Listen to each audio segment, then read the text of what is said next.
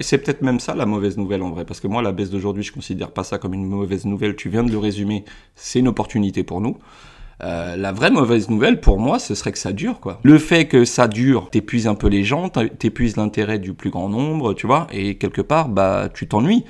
Alors que si euh, ça dure pas si longtemps que ça, mais qu'on a atteint ces creux-là et que ça repart vraiment, alors peut-être dans un an. En fait, ce que j'aimerais pas, c'est que ça dure 4 euh, ans, tu vois. Tu vas me dire vraiment ton, ton opinion honnête sur ce cas de figure-là. T'as tes connaissances d'aujourd'hui, d'accord Et on te propulse dans le passé, exactement en mars 2018, après euh, le crash de toutes les crypto-monnaies. Ça veut dire que tu te retrouves avec un Bitcoin à 3000 dollars et on te dit, tu as ces prix-là de 2018 à mai, mars 2020. Est-ce que tu es heureux ou est-ce que tu vas te dire, putain, j'ai que deux ans pour accumuler? Pour accumuler Par contre, t'as pas, pas justement une trésorerie illimitée. Ouais. Ok. Le dilemme, c'est est-ce que j'ai suffisamment de temps d'accumulation ou pas finalement? Bah plus ça dure et normalement, plus t'es content parce que tu vas accumuler euh, de mieux en mieux. Donc c'est vrai que pour tous les nouveaux aujourd'hui qui ont la chance, même je dirais que c'est une chance de rentrer aujourd'hui sur avec les tarots qu'on connaît aujourd'hui, comparé aux mecs qui sont rentrés il y a un an dans des tops de marché et qui aujourd'hui ont peut-être plus de capitaux finalement pour euh, tu vois pour pour lisser tout ça. Bah putain, mais quelle embellie quoi de, tomber dans cette période quelque part, si on croit en la crypto et si on croit en cette technologie, si on est dans un bear market et que même le prix du Bitcoin tombe à 10, moi je serais heureux que le bear market dure 3 ans parce que je sais qu'à un moment donné, c'est des cycles, il y aura un marché haussier. Maintenant, je serais, comme on ne sait pas quand est-ce que va commencer le prochain marché haussier, c'est un peu, pas un stress, mais euh, tu vois, ce jeu de se dire, putain, combien de temps on a? Ah, Vas-y, on essaie de mettre le maximum qu'on peut se permettre de perdre, mais dès qu'on peut, on le met.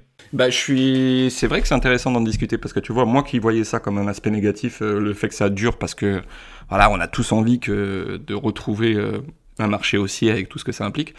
Euh, effectivement, c'est une bonne manière de voir les choses que de se dire, bah écoute, plus ça dure, plus tu as de temps pour accumuler, et mieux tu t'en sortiras quand ça va monter. Donc, euh, vois ça. En fait, tu vois ça du, bon côté de la lorgnette, quoi. Tu, tu vois pas le, verre à moitié vide, tu le vois à moitié plein, ce qui est, ce qui est à faire. Une phrase qui m'a un peu interloqué dans ce que tu m'as dit. Il faudrait pas que ça dure parce que les gens vont se désintéresser et vont partir.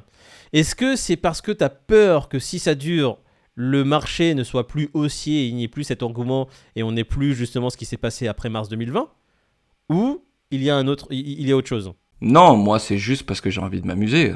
J'ai envie que ça monte. J'ai envie de, d'allumer mon wallet et voir les plus 10, euh, tu vois, comme j'ai pu connaître. C'est ça que j'ai envie. Euh, toi, tu dis que t'es content quand ça baisse parce qu'on rachète plus bas. Moi aussi, je suis content. Mais frérot, si ça allait dans l'autre sens, euh, je serais ravi. Hein. Moi, faire des 10% par jour ou 15% par jour, en avant. Hein. Euh, je signe tout de suite là. Et bah écoute, on va souhaiter la bienvenue à tout le monde. Bienvenue au Café du Coin. Nous sommes le mardi, mercredi 22 juin. Il est 7h26. Je suis en compagnie de Peter. Comment ça va, Peter? Bien, bien, et toi? Toujours avec une connexion du passé et qui fait que tu frises constamment, les gens ils doivent se demander un peu mais qu'est-ce qui se passe avec Pete euh, Sa caméra, il est là, il est euh, c'est un NFT euh, qui bouge dans tous les sens, c'est ça? Je vis dans une grotte dans le Larzac. Ouais, une grotte dans laquelle ils n'ont pas encore trouvé le moyen de te mettre une connexion potable. On va passer directement au Coin 360 pour voir un peu ce que les prix disent et comme vous le voyez, il y a la gueule de Pete qui bloque le Bitcoin qui est à 20 514 dollars aujourd'hui et l'Ethereum à 1103 dollars. Le marché a perdu pas grand chose par rapport à hier. On est plus ou moins dans le rouge dans plusieurs coins.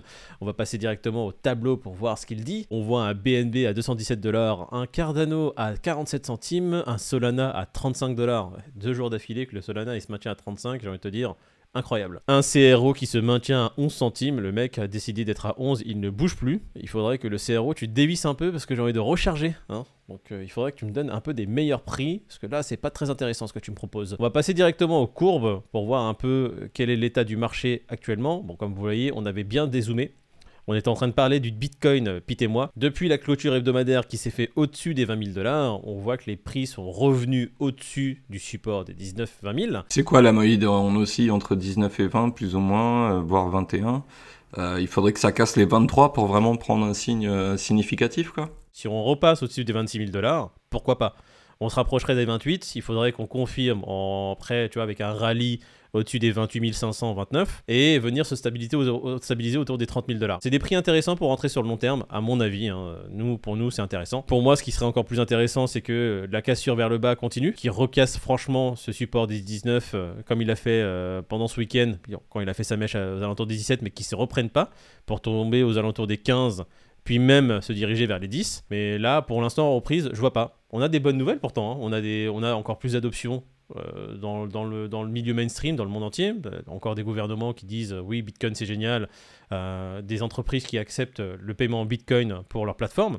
Mais Là, on voit pas de reprise malgré ces news. C'est le contexte général hein, économique. Le marché est pas ouf du tout. Si tu vois BlackRock qui met 10 milliards de positions short, c'est qu'ils s'attendent pas à ce que les prix remontent. En tout cas, ils sont pas là pour aider à ce que ça remonte. Et si sur le marché primaire boursier ça sent mauvais et que les prix s'effondrent, c'est pas la crypto qui va se dire je vais faire un plus 30%. Allez, hop là La crypto, elle est comme n'importe quel marché. Elle a besoin de capitaux, elle a besoin de gens qui s'intéressent ou de flux qui arrivent. Si euh, le marché traditionnel n'a déjà pas de flux et qu'au contraire ils en cherchent, c'est sûr que le marché crypto ne va pas se porter au mieux, qu'on soit d'accord. On va passer sur l'Ethereum rapidement. L'Ethereum qui est à 1099 dollars.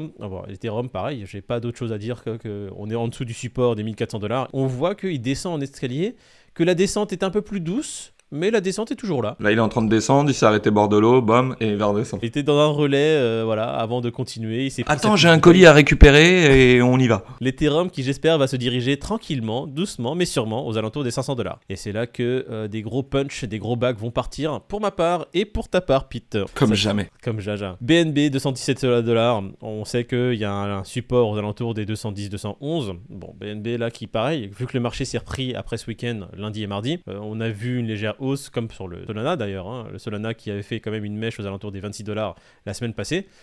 Le marché est légèrement remonté parce que Bitcoin et Ethereum sont légèrement remontés, mais sachez que bon, bah, il suffit que l'un des deux assets dévisse pour que tous ces alts également dévissent. On va passer directement au Crypto Grid, on va voir ce qu'il nous dit. Hein oh, magique, un crypto grid qui est à 11 ans. On est passé de 9 à 11 en l'espace de 24 heures. On va passer directement aux news. Une news assez importante. Crypto, une panne internet causée par Cloudflare impacte les exchanges. Alors, pour nous en parler, on a David. David? Ah, ben non, David, t'es pas là. Du coup, c'est Peter qui va s'en charger. Allez, ça va être sympa ça. Les news, s'il te plaît, Peter. Hein. Bon, bah écoutez, euh, moi je pense que c'est de bon augure pour la suite, euh, ou que ce n'est pas de bon augure pour la suite. Il y a eu une panne donc des serveurs qui hébergent effectivement certains exchanges aujourd'hui euh, cryptographiques, donc pas d'internet, coupure de ces exchanges, et là tout le monde se met à réagir en disant mais est-ce que ça serait pas une solution de décentraliser tout ce petit écosystème? Parce que j'ai l'impression que s'il y en a un qui coupe la prise, tout le monde est éteint. Et c'est là qu'on commence à se rendre compte que la crypto c'est bien, c'est décentralisé, le pouvoir au peuple, oh là là, on va vous remettre le pouvoir entre les mains. Ah, il a plus internet? Bah, comment on fait? Bah voilà. Va chercher le panneau solaire, branche-moi ça. Hier, du coup, euh, tu as eu euh, quelques exchanges à l'arrêt, comme euh, FTX, il y avait qui? Bitfinex, enfin, il y en a eu certains, tu vois. On sait que c'est pas la première fois que ça arrive, c'est déjà arrivé en 2020. T'as CZ qui a fait une déclaration aussi pour se foutre un peu de la gueule de ses concurrents en disant non, mais la clé, c'est la décentralisation, les gars. Arrêtez vos conneries, quoi. On va passer à la news suivante. Le stablecoin de Tron, l'USDD, n'a toujours pas retrouvé son ancrage au dollar. C'est très bizarre, ça aussi. David, il est toujours pas pour nous en parler? Non, David? T'es où, David? Putain, David. Bon, David en aurait sûrement parlé mieux que moi. Hein. Une petite semaine qu'il n'arrive pas à recoller hein, au dollar, quoi. Pourtant, c'est pas faute de mettre les moyens. Hein. Le créateur euh, injecte, euh, il y a des collatérales qui sont rajoutés. Enfin, il y a quand même pas mal de choses qui essaient d'être faites euh, pour, pour sauver un peu la situation. Il a racheté apparemment 10 millions d'USDD. Pour recoller, il y a eu 2 milliards d'investis quand même de déployer pour essayer de recoller à tout mhm. ça. Malheureusement, ça colle pas. Est-ce qu'ils ont encore la confiance des utilisateurs après une semaine et après le fiasco de l'UST c'est compliqué de se dire que les gens ont confiance, même si, euh, tu vois, peut-être que tout le monde est de bonne foi là-dedans. En attendant, euh, la situation reste critique. Il suffit d'une étincelle aujourd'hui, euh, quand on connaît les situations de marché, pour que ça soit la catastrophe. Quoi. Il arrive quand même, la seule chose positive qu'on pourrait dire, c'est que ça fait une semaine que tu as une grosse communauté qui essaie de short ça et envoyer ça à la cave pour se faire des profits. Et c'est ça, en plus, quand même, le, la réserve est quand même présente pour maintenir plus ou moins juste un peu en dessous du dollar. Voyons le positif là où il faut. Il a quand même de très très grosses poches. La réserve DAO de Tron détient 10,8 milliards de TRX, 14 000 bitcoins, à peu près 140 millions d'USDT et plus d'un milliard d'USDC pour faire face aux attaques. Il a quand même des très très très grosses poches, assez profondes, pour pouvoir faire face à une attaque comme il y a eu lieu sur le Luna. Ah, je sais pas s'ils ont de quoi faire face à une attaque d'une telle ampleur. Parce que là, ok, ils arrivent à, gérer. Mais si tu as vraiment un gros, un gros gros gros qui se met à les attaquer aujourd'hui au vu de, déjà du système fragilisé, on va dire, tu vois. C'est pas dit qu'ils arrivent à s'en sortir. Hein. Tu as déjà Binance qui va suspendre toutes les transactions en TRX, dépôt, retrait et Mhm. tout. Malheureusement, je suis pas sûr que ce soit suffisant. On va passer à la news suivante euh, si ça te dit. La SEC qui dit dans un petit mémo on va pas sauver les entreprises crypto qui se cassent la gueule. Je résume, hein, c'est de l'anglais donc je le fais en français pour les Français. Ouais, c'est la nana, comment elle s'appelle? Esther Pierce. C'est la commissaire euh, effectivement de la SEC. Mhm. Il n'y a rien qui me choque. Elle dit juste qu'il y a en ce moment euh, des problèmes sur certaines euh, sociétés euh, donc euh, cryptographiques, on va Ouais. dire, et que euh, elle ne, enfin, elle considère qu'il n'y a pas à avoir un coup de main à donner à ces entreprises pour assainir le marché. C'est bon que justement euh, celles qui sont les plus fortes se relèvent, quoi, Ouais. et que le reste.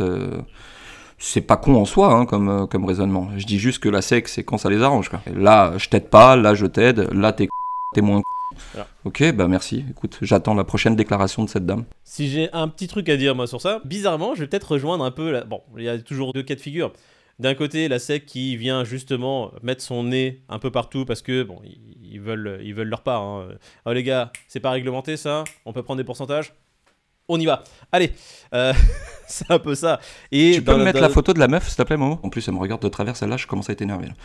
Et euh, d'un autre côté, tu vois aussi la SEC qui dit s'il y a des entreprises qui se cassent la gueule, on pourrait intervenir. Bon, là pour l'instant, on- légalement on peut pas. Même si légalement on pourrait intervenir, je pense qu'on va pas intervenir, mais c'est pour assainir un peu l'écosystème, pour voir euh, quelles entreprises arrivent à tenir la route en cas de crise et garder juste les plus résilientes. Parce que maintenir en vie de façon artificielle en rapportant des aides ou en renflouant d'argent des entreprises crypto, des projets crypto qui se cassent la gueule, c'est pas forcément le plus sain à faire parce que si Ouais. en cas de crise, une petite entreprise n'arrive pas à tenir, elle a besoin à chaque fois d'aide pour se maintenir à flot, elle devrait peut-être pas exister. C'est qu'il y a un problème systémique. Ils le font dans l'économie traditionnelle toute l'année, injectés pour pas que ça se pète la gueule. Mais les cryptos, non, pas pour le moment. Et moi, j'ai même envie de te dire mieux, c'est que, est-ce que c'est pas euh, justement d'avoir le beau rôle de dire, non, non, on va les laisser pour voir.